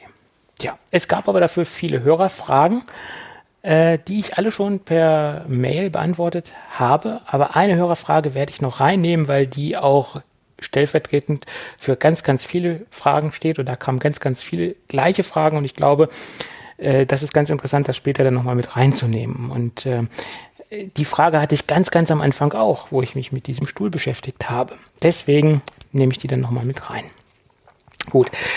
Fangen wir ich versuche es etwas kürzer zu fassen und ich versuche mich auf, auf das Kernfeature von diesem Stuhl zu konzentrieren und dieses hervorzuheben, weil dieses Feature so ähm, outstanding ist zu marktbegleitenden Herstellern von Bürostühlen, seien sie ergonomisch, seien sie auch nur schick oder seien sie ergonomisch unschick. Da gibt es ja viele Hersteller, die Ergonomie in Anführungsstrichen ganz groß schreiben. Ob das dann auch wirklich ergonomisch ist, das steht dann noch auf einem ganz anderen Blatt. Und jeder hat ja auch ein anderes Empfinden, was für einen ergonomisch ist. Äh, messbar, subjektiv sind ja immer zwei Paar Schuhe. Äh, wenn ich jetzt sage, von der Theorie ist das, die, ist das ein ergonomischer Anspruch, das ist die Ergonomie, so sollte man gesund sitzen. Und in der Praxis ist es bequem. Das sind immer so zwei Paar Dinge, die einem gegenüberstehen. Im besten Fall sollte sich das in der Mitte treffen. Man sollte äh, einen Stuhl haben, der den aktuellen Gesundheitsstandards entspricht oder den aktuellen ergonomischen Erkenntnissen und er sollte für einen optimal bequem sein. Es gibt auch eine Menge ergonomischer Stühle und Ansätze, die gut sind vom Ansatz her, aber die nicht bequem sind. Und das ist ja auch nicht im Sinne des Erfinders. Ich habe da schon in den verschiedensten Stühlen gesessen und der Verkäufer meinte, das ist der aktuelle Stand der Technik, das ist äh, die aktuelle Erkenntnis der aktuellen Ergonomie, so sollte es sein. Und das Ding war einfach nicht bequem. Und äh, Herman Miller geht da den Ansatz des dynamischen Sitzens und der optimalen Druckverteilung. Und ähm, sie leiten es daraus ab, dass der menschliche Körper dafür gebaut ist, um sich zu bewegen und eigentlich nicht dafür gebaut ist, um sehr lange und sehr viel zu sitzen. Das ist eigentlich gegen, gegen das der menschlichen Natur. Man sollte sich eigentlich mehr bewegen und man sollte weniger sitzen. Und deswegen sagen sie, wir gestalten einen Stuhl, der dynamisches Sitzen fördert und sie unterstreichen das mit der Technik oder mit der entwickelten Technik, die äh, sich bei Herman Miller Pixelated Support Technik, äh, die Pixelated Support Technik heißt. Das bedeutet, der Stuhl hat eine Pixelmatrix sowohl als auf der Sitzfläche als auch auf der Rückenlehne. Und wenn ich mich auf den Stuhl setze, und da habe ich das Gefühl, also es, man kann es man kann's wirklich schwierig beschreiben, aber man hat das Gefühl, dass man leicht schwebt. Ähm, das kommt daher, dass das Körpergewicht oder die Verteilung des Gewichtes auf die ganze Fläche verteilt wird durch dieses durch diese Pixelate-Technik, also durch diese Pixelmatrix. Und man sieht es auch ganz genau, wenn man wenn man sich den Stuhl von hinten anschaut, dann sieht es so ein bisschen aus wie so ein Exoskelett. Und äh, äh, Herman Miller hat diese Technik absichtlich auch freigelegt oder freigelassen, um erstens mal auch eine, eine, ein einmaliges Design zu schaffen und auch den Stuhl einfach auch optisch sofort erklären zu können, weil man sieht diese Verteilung ähm, stark visuell sozusagen. Man kann daraus ableiten, warum man so gut und so druckverteilt sitzt. Es bedeutet, sobald ich mich auf dem Stuhl nur ein wenig bewege und mein Gewicht verteile, wird durch diese, durch diese Pixelmatrix das Gewicht auf die komplette Fläche verteilt. Und das ist so ein einmaliges Sitzgefühl. Das bietet äh, nach meiner Meinung kein weiterer Stuhl auf dem Markt, diese Druckverteilung. Und das hat viele Vorteile.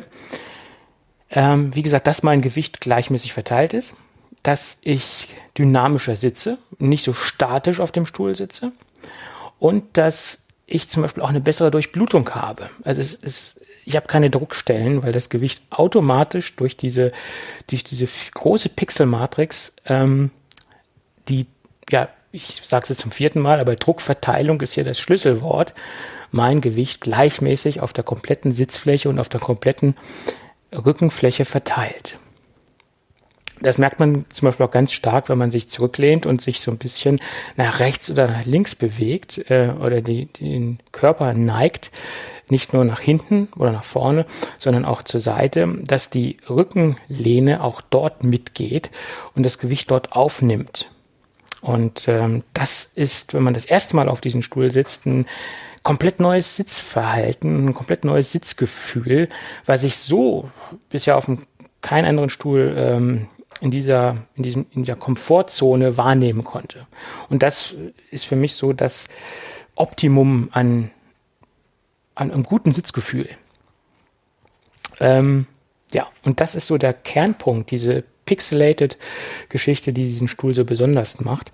Ähm, und ist ja nicht nur, dass jetzt dieser Stuhl äh, mal aufgrund dieser I Idee von, von, von zwei Designern ähm, hervorgerufen worden ist, sondern an diesem Stuhl haben über 20 Ärzte, Orthopäden und Physiotherapeuten mit äh, teilgenommen, diesen Stuhl zu entwickeln oder in, in einer Kooperation gearbeitet, diesen Stuhl in dieser Form zu entwickeln. Und das ist auch nicht von heute auf morgen entstanden. Dieser Stuhl hat eine, eine sehr, sehr lange Entwicklungszeit hinter sich, bis er so auf den Markt gekommen ist. Ähm, und das macht den Stuhl so, so einzigartig, also diese gleichmäßige Druckverteilung. Ja, und kommen wir zur Hörerfrage. Da kamen nämlich ganz viele Fragen. Warum gibt es diesen Stuhl nur mit Stoffbezug? Und das war auch meine allererste Frage, die ich hatte, ähm, wo ich mich das allererste Mal mit diesem Stuhl auseinandergesetzt habe. Weil für mich war immer so, wenn ich einen Stuhl haben möchte, hm, dann ähm, sollte er wieder aus, mit Leder bezogen sein und ähm, weil das für mich einfach langlebiger ist als Stoff. Ähm, das kann man ganz einfach beantworten. Ähm, der Stuhl hat äh, auf dieser Pixelmatrix noch vier verschiedene Lagen von ähm, Stoffen, äh, viele, vier verschiedene Stoffschichten, die auch noch dazu beitragen, äh, den Sitzkomfort zu fördern und gewisse Unebenheiten auszugleichen. Merkt man zum Beispiel stark, wenn man sich jetzt auf den Stuhl setzt und man hat äh, in der Gesäßtasche ein Portemonnaie äh, bei normalen Stühlen würde man dieses Portemonnaie merken. Und durch dieser, diesen Ausgleich, diese Pixelmatrix und durch diesen vier verschiedenen Schichten wird es so gleichmäßig ausgeglichen, dass man noch nicht mehr den Druck merkt des Portemonnaies, wenn man das jetzt zum Beispiel in der Gesäßtasche hat. Also das sind so Sachen, wo man merkt, äh, wie nochmal die Druckverteilung äh, funktioniert. Auch, wie gesagt, die vier verschiedenen Stoffoberflächen tragen nochmal zur Druckverteilung bei. Jetzt würde ein kluger Mensch sagen, ja, das könnte man ja auch machen, indem man die oberste Schicht einfach mit, mit Leder bezieht. Ja, generell richtig. Zur Druckverteilung mag das auch stimmen. Aber diese vier Schichten sind atmungsaktiv. Das bedeutet, im Sommer äh, schwitzt man, ähm, im Winter friert man wahrscheinlich oder ist es kühler. Und Leder ist halt nicht optimal geeignet, um wirklich diese, diese Atmungsaktivität herzustellen. Jedenfalls nicht in diesem Maße, äh, wie es diese Stoffschicht kann, weil die Stoffschicht etwas durchlässiger gestaltet werden kann als Leder. Leder hat natürlich auch eine gewisse Atmungsaktivität, aber ist nicht so für diesen extrem schnellen Ausgleich geeignet wie ähm, diese Schichten, die dort verbaut sind. Und deswegen hat sich Herman Miller dazu entschieden, diesen Stuhl äh, nicht mit äh, Stoff äh, nicht mit Leder anzubieten. Das war schon vor vielen Jahren so und äh, im Moment ist ja auch das Ganze nicht mehr so opportun, Leder zu verbauen. Ähm, und äh, von daher äh, ist es jetzt auch nicht mehr so zeitgemäß, jetzt da noch Bürostühle rauszuhauen mit Lederbezug in meinen oder in Augen von vielen Herstellern. Ich sehe das ein bisschen differenzierter, aber äh, der Zeitgeist sagt ja was anderes im Moment. Ja, und das sind so die wichtigsten Geschichten, also diese Pixelated-Technologie. Natürlich die obligatorischen Dinge wie eine Armlehne, die höhenverstellbar ist, äh, das, oder Armlehnen, die höhenverstellbar sind. Äh, und hier ist es auch so, dass man die Armlehnen auch noch in der Seite verstellen kann, also Seite schieben kann ein bisschen. Äh, hier merkt man wahrscheinlich, dass es ein amerikanischer Hersteller ist. die Amerikaner sind vielleicht teilweise auch ein wenig breiter gebaut. Man kann, wie gesagt, die Armlehnen auch in der Breite noch ein bisschen nach außen schieben, um auch für etwas korpulentere Leute diesen Stuhl ähm, äh, zugänglich zu machen, sagen wir es jetzt mal so.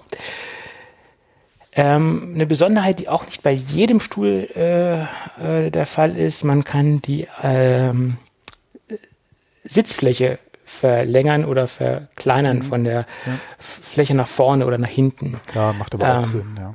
Das macht auch Sinn, weil nicht jeder gleich lange Oberschenkel mhm, hat. Genau. Ähm, und man hat da halt die Möglichkeit, das zu verstellen. Ist auch nicht bei jedem Stuhl obligatorisch. Ja. ja. ja. Das ist sozusagen das Kernfeature, diese Pixelated Support Technik. Und ähm, die ist, die kann man nicht ähm, noch großartiger erklären, die muss man erleben, sage ich jetzt mal. Ja, hab noch nie drin gesessen, aber zumindest mal designtechnisch ist es ein Stuhl, der mich sehr anspricht, ja. Und ich habe bis jetzt auch nur Gutes drüber gelesen, ja, muss ich auch sagen. Er hat einen gewissen ähm, Anschaffungswiderstand, aber wenn man mal, ja, wie, wie, oft kauft man sich einen vernünftigen Bürostuhl? Das ist ja auch die Frage. Ja. Bei der Zeit, die man drin sitzt. Das ist richtig. Und die Sache ist auch die, es gibt den in verschiedenen Konfigurationsmöglichkeiten, was das Design, äh, also die Technik ist grundsätzlich die gleiche, aber ich habe halt verschiedene Möglichkeiten, mir die, den Rücken, also das Gestell äh, farblich zu gestalten und den Bezug farblich zu gestalten. Und da gibt es teilweise im Netz und auch bei autorisierten Herman Miller Händlern verschiedene Preis, äh, ein verschiedenes größeres Preisgefüge, sage ich jetzt mal. Ähm, je nach Konfiguration kann es auch schon ein bisschen günstiger werden. Ich habe zum Beispiel mich für das Drehkreuz, also da unten, wo die Rollen drauf sind, ich weiß nicht, ob das Stuhl-Drehkreuz, ich glaube, es heißt Drehkreuz, habe ich mich in, für matt entschieden und nicht für glänzend, weil ich davon ausgehe, dass äh, matt äh, erstens mal äh, widerstandsfähiger ist von der von den Kratzern her oder man die Kratzer nicht drauf sieht, wenn Kratzer drauf kommen sollten ähm, und es sieht irgendwie ein bisschen edler aus. Also das ist, glaube ich, zum Beispiel auch ein Hauch teurer als glänzend. Und es gibt verschiedene Konfigurationen der Rollen, die man sich da aussuchen kann. Ich habe mich für zum Beispiel das Gestell ist bei mir in, in weiß. Oh, und der Bezug ich, ist in ich nehme die Mac Pro Rollen. ja. Und der Stuhl ist in, in der Bezug ist in schwarz. Äh, also so dieses klassische, wie sagt man neudeutsch, Stormtrooper Design. Ähm, Nice, nice. Sieht, sieht so am schönsten aus, war auch, auch für mich äh, ein, praktischer Gedanke, weil dieses Exoskelett liegt ja frei. Ähm, man sieht ja quasi dieses Rückendesign und dort, wo, wo diese, dieses Pixelated quasi, diese Pixelmatrix aufgehängt ist. Und wenn ich das jetzt in schwarz genommen hätte, sieht man wahrscheinlich jeden Staubkrümel drauf. Mhm. Und weiß sieht man zwar auch bei genauerem Hinsehen den Staubkrümelchen drauf, aber man muss nicht so oft mit dem Staubwedel drüber gehen als bei schwarz. Das war ein rein praktischer äh, Gedanke. Und der Kontrast schwarz-weiß passt einfach ganz gut. Ja.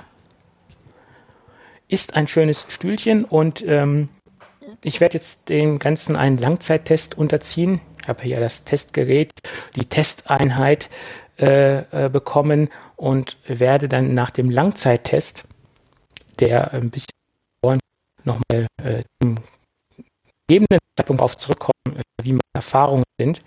Und ich glaube, auch erst im Langzeittest kann man sagen, äh, wo die Nachteile sind. Sicherlich hat dieser Stuhl auch irgendwo kleine Nachteile und wo die riesengroßen Vorteile sind. Ähm, ja, mal gucken. Ja, ja. mal gucken. Gut. Dann würde ich sagen, fühlen. fühlen. das ist ein Stuhl, den muss man fühlen und das ist genau wie, ähm, wie äh, Kopfhörer zu beschreiben oder Boxen zu beschreiben. Da kann man noch so viel reden, da kann man sich den Mund fusselig reden, man muss sie sich einfach anhören und das ist genau wie so, so ein Stuhl in, in dieser ergonomischen Klasse und in dieser Qualitätsstufe sollte man das Ding einfach Probe gesessen haben und sich damit auseinandersetzen, ist meine Meinung. Ähm, und ja, das muss man erleben. Das ist halt so. Das ja. ist genau, wenn ich jetzt ein Auto kaufe, sollte man auch mal eine Probefahrt gemacht haben. Ja, ja, das auf jeden Fall. Aber apropos, da fällt mir auch noch was ein, ähm, weil wir eben gesagt haben, muss gefühlt werden. War das nicht der Walter Röhrl, Röhrl der gesagt hat hier äh, Popometer? Der hat das Popometer und das passt, das Popometer, das, das ist äh, ja ganz wichtig. Äh, und das ist stimmt, das könnte man auch sagen. Man muss das Popometer äh, sprechen lassen. Äh, das klingt jetzt auch doof, sprechen lassen. Nein. Wie war das äh, man muss das, das Popometer fühlen oder man muss äh, den Stuhl mit dem Popometer ja. in, in Kontakt bringen. Hm. Ja. Und es ist, wie gesagt, äh, sicherlich auch nicht für die absolut breite Masse jetzt sinnvoll, sich so einen Stuhl zu kaufen, gebe ich zu. Wenn jetzt einer nur eine halbe Stunde am Tag zu Hause ja. vor dem Rechner sitzt, das muss jetzt nicht unbedingt sein, sich so einen Stuhl anzuschaffen, ganz klar. Aber wer viel Homeoffice macht oder wer, wer auch nur einen Teil seiner Zeit im Homeoffice verbringt oder wer ähm, ja, viel vom Rechner sitzt, auch vielleicht hobbymäßig, der sollte sich mal überlegen, äh, sich mit sowas auseinanderzusetzen es ist, Es wird viel mehr Unsinn ausgegeben, viel mehr Geld ausgegeben für unsinnigere Sachen als für einen ergonomischen Bürostuhl. Ja, hm. ist so, ja. Das ist so. Ja. Und es gibt zwölf Jahre Garantie von Herman Miller auf dem Stuhl, auf, auf das System. Äh, ist ja auch nicht ähm, äh, Usus bei allen Herstellern, muss man auch noch dazu sagen. Natürlich jetzt nicht, wenn einer jetzt einen Kaffee auf den Sitz verschüttet Ja. und sagt, hier, äh, Ja. Sitzoberfläche ist jetzt irgendwie ramponiert. Das gilt nach meiner Meinung nur auf die Mechanik und auf die normalen Dinge, aber jetzt nicht auf Verschleiß von äh, Sitzoberflächen. Also das, da gehe ich mal von aus, dass das nicht mit inkludiert ist, logischerweise. Gut, aber ich würde sagen, wir haben genug über den Stuhl gesprochen und ähm, ich denke, das Key-Feature ist äh, gut rausgearbeitet worden. Okay. würde ich sagen. Ja, gut, haben wir das doch auch. Okay. Ich würde sagen, wir sind am Ende der Sendung angelangt, oder? Und wenn alles gut geht, hören wir uns nächste Woche wieder. Genau, bis nächste Woche dann. Tschüss. Okay, mach's gut. Tschüss.